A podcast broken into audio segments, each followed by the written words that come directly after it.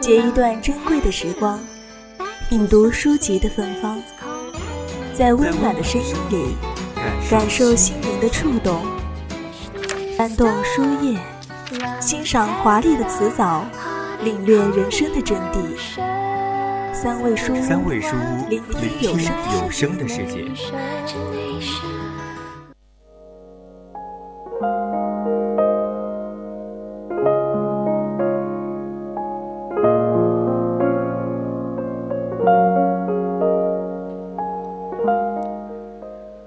到我们的三味书屋，我是主播浩南。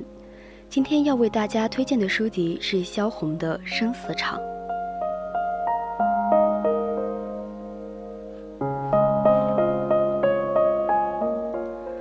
生死场是一本生命之书，在这个仿佛隔绝于我们所熟知的文明世界以外的乡村，生与死就像是一扇旋转门，日夜旋转不休，从这个门进去，从那个门出来。生死场是萧红的一部传世的经典名篇，她对人性、人的生存这一古老的问题进行了透彻而又深邃的诠释。这种对人生的生存死亡的思索，已经超出了同时代的绝大部分的作家，连鲁迅也称它是北方人民对于生的坚强，对于死的挣扎的一幅力透纸背的图画。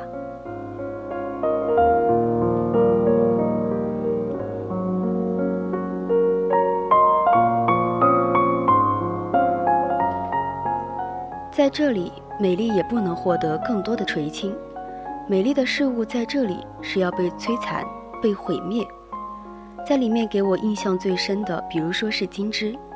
程烨想要娶她的时候，叔叔问他：“小姑娘到我们家里会做什么活计？”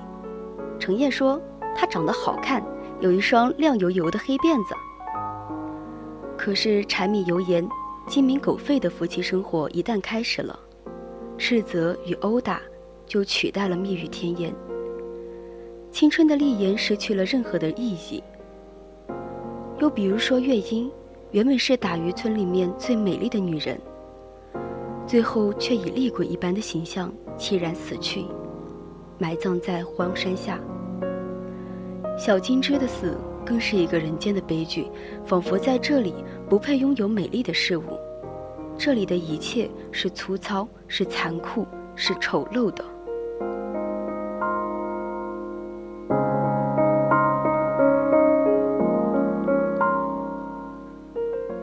其实我很害怕那些对于人们生活冷静的叙述，因为真实露骨，因为让人平静却又觉得生活的残酷。好了，接下来让我们浅谈网友“少女藏刀”对于《生死场》这本书的理解。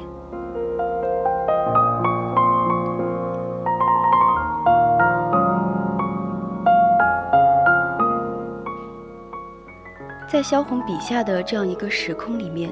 生与死，美与丑，人与兽，他们之间并无界限，不是好与坏的对比，不是高级与低级的差异，而是硬币的两面，是同时存在，是相生相随的。生命无所谓生与死，美与丑，它存在了，它拥有了一切存在的理由和意义。生命也不做任何的评判。它只让一切去发生。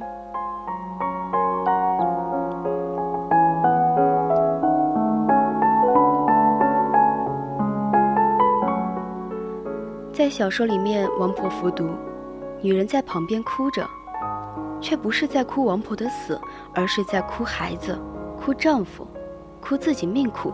总而言之，他们的动情，并非源于个体生命的失去。只是相当于一个集体发泄的仪式。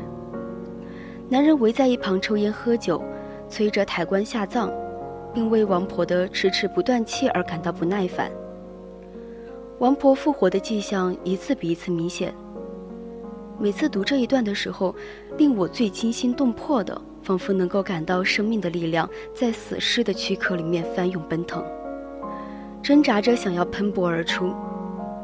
出于对死尸还魂的恐惧，身为丈夫的赵三用扁担压住她，鲜血喷溅出来。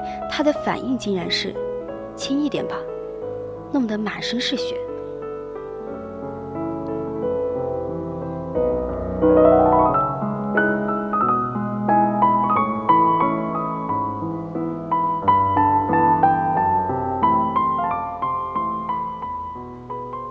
王婆最终复活了，这一场挣扎的最高潮处，将棺材送上坟场，要钉棺材盖了。她坐起来，轻轻说：“我口渴了。”而一切到这里就戛然而止，没有欢呼，没有惊叹，一场生与死的较量就这样无声无息地结束了。生命的极端顽强。和对生命的极端淡漠，奇异的融合在一起，为什么会这个样子呢？我在想，除了长期暴露在死亡面前，对于死亡的恐怖已经完全麻木了以外，会不会是因为他们对人之为人的意义并没有什么概念？牲畜的死亡，妻子的破坏令他们心痛，而人的生死也不过是如此。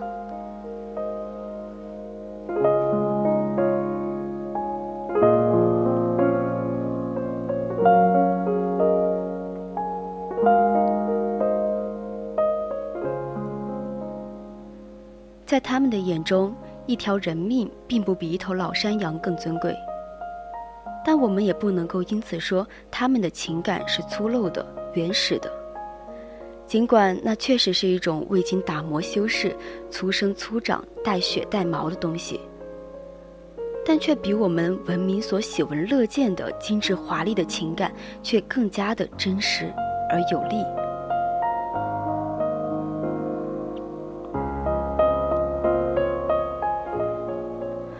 萧红让我们直面社会里面最底层的中国农民的生存，饱受苦难却没有苦难的意识，富有人性却没有人性的尊严。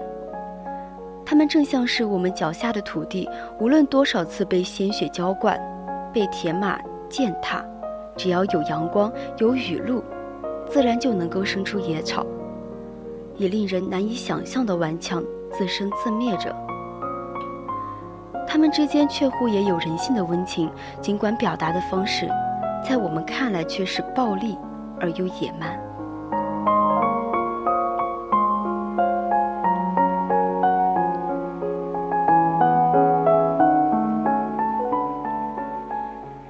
生命，生命，职业间扑面而来的还是生命。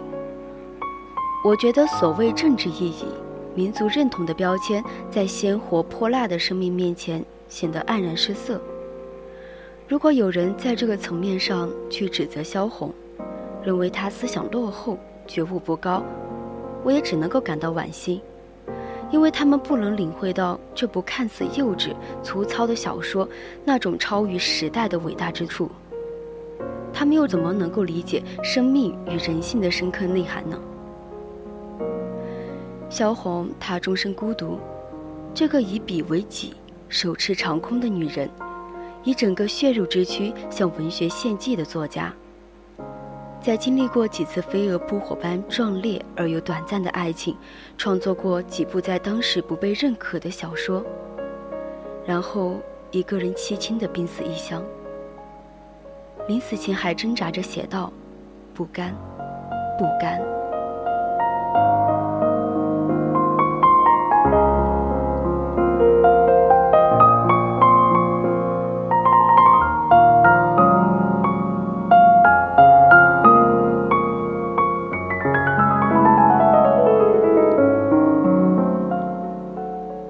我在想，是不是我们的双耳已经惯于喧嚣，不能够听见沉默？是不是我们的感官已经退化到只能够被轻浮的技巧所取悦，已经没有办法领略到厚重的沉着？我们汲汲于生活，忽略了生命的本质，而现代的文明是一桌五光十色的饕餮盛宴，但是天地间，却再也没有生死场。